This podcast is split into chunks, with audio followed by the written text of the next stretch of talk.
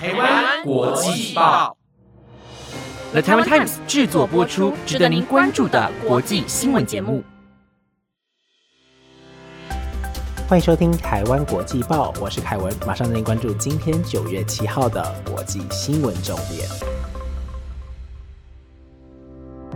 各位观众朋友，晚安，我是主持人凯文。不知道大家这个礼拜过得如何呢？在这边提醒大家，最近常有午后雷阵雨，大家出门前记得要携带雨具，同时也别忘了做好防疫措施哦。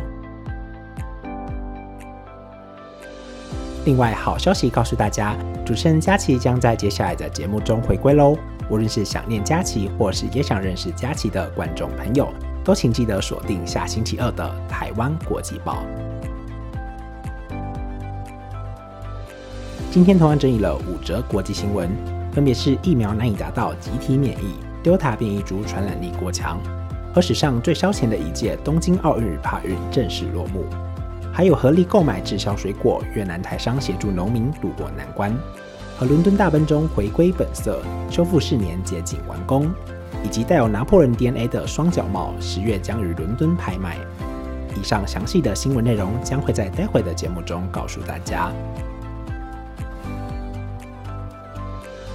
今天第一则新闻带大家持续关注到新冠变种病毒的相关新闻。日本媒体分析指出，原先期望接种 COVID-19 疫苗人数达到六至七成后，将可以达到集体免疫，但无奈 Delta 变异株的传染力实在太强，现在只能利用疫苗有效的预防重症，且避免拖垮医疗体系。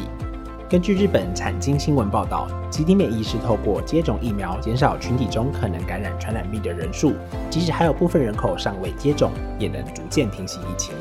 如果每位传染病患者平均传染不到一人，受到传染的病患人数也将逐渐趋缓。但就是因为 Delta 变异株的出现而打乱了原先的防疫布局。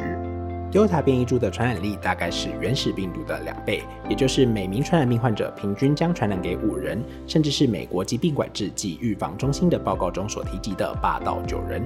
而 Delta 变异株散布后，接连有接种完两剂疫苗的人出现了突破性感染。即使接种完疫苗的人数达到八至九成，仍然很难达到集体免疫。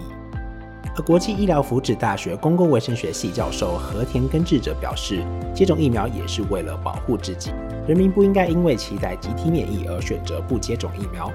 而且在疫情期间，无论是否施打过疫苗，任何人都应该做好防疫措施。接下来带大家持续关注到东京奥运与帕运的相关新闻。二零二零东京奥林匹克运动会以及帕拉林匹克运动会因为 COVID-19 的影响延后了一年，最后在九月五号帕拉林匹克运动会色彩缤纷的闭幕典礼结束后画下了句点。此次帕运闭幕典礼的主题为“和谐之声”，由健全与残疾人士共同参与表演，呈现出受到帕运启发的世界。在这个世界当中，与众不同也能发光发热。这届奥运与帕运可以说是空前绝后，除了偏远地区场馆有少数的观众，以及获得批准到帕运观赛的学生团体外，一律禁止观众入场观看比赛。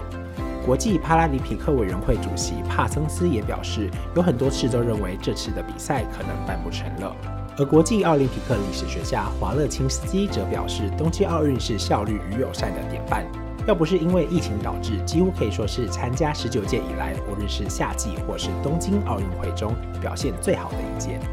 而拥有这样表现的代价也不小。牛津大学研究发现，东京夏季奥运与帕运应该是史上最烧钱的一届。日本举办奥运与帕运的官方数据花费为一百五十四亿美元，约新台币四千两百五十八亿元，为原先预估的两倍。但也有多个政府审计结果显示。真实的花费应该是官方宣称的两倍。除了六十七亿美元以外的花费，其余都是由纳税人买单。下则新闻是关于疫情影响的相关消息。越南因为 COVID-19 的疫情影响，导致港口拥塞情况严重，有许多农民的作物无法顺利出口，因此越南台商合力收购将近百吨的蔬果，并将蔬果转赠至地方政府以及民间团体。估计能够造福数十万疫情间的灾民。这次 COVID-19 的疫情已经肆虐越南本土四个多月，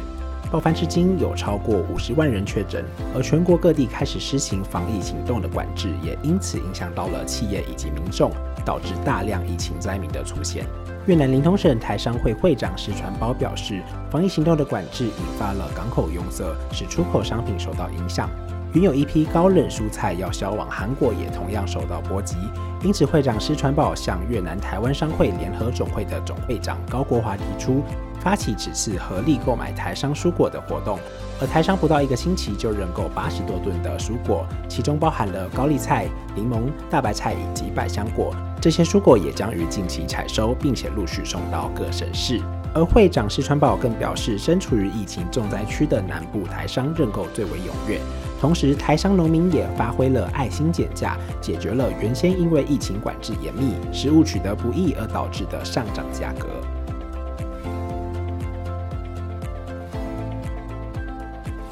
接着带大家关注到伦敦大笨钟回归本色，修复四年接近完工。位于英国伦敦的著名地标大笨钟钟塔的修复工作已经接近完成。原本钟塔上的指针在过去一度被漆成黑色，但在最近的修复工程过后，指针的颜色已经顺利回归了原本的颜色普鲁士蓝，并且重新将指针装上钟盘。根据路透社报道，这座大笨钟钟塔已经有一百七十七年的历史，而修缮的工作是从二零一七年开始进行维修。整体建筑维修的费用大约是八千万英镑，约新台币三十亿五千万元。目前已经将市面钟盘重新上釉，铸铁部分重新刷上油漆，而精细的石雕则是进行清洁与修复。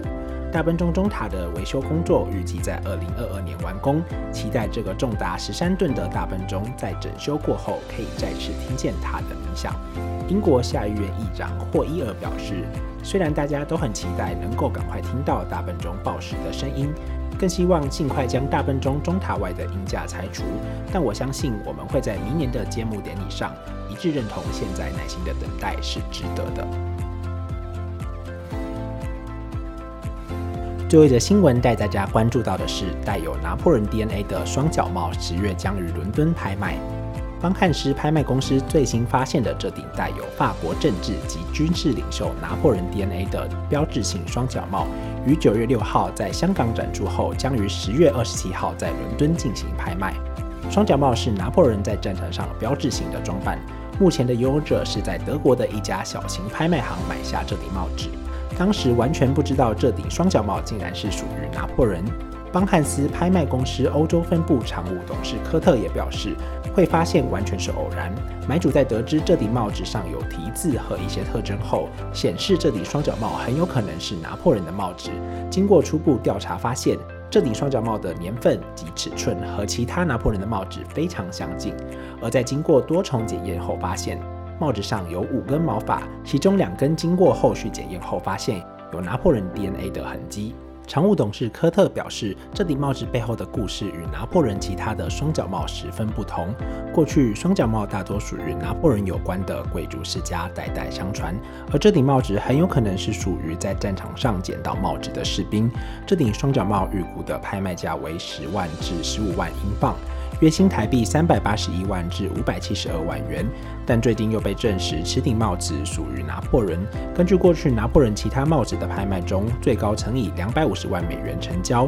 约新台币六千八百九十六万元，因此目前的估价是较为保守的。以上是今天的台湾国际报，不知道大家对于今天的哪一则新闻最有兴趣呢？都可以到台湾国际报的 Facebook。Instagram 以及 Apple Podcast 留言给我哦。另外，留言的同时也别忘了点击关注，留下你的五星好评。本节目内容由的台湾 Times 制作播出。想了解更多的国际时事，每天晚上十点，请锁定台湾国际报。感谢你的收听，我是凯文，我们下次再会，拜拜。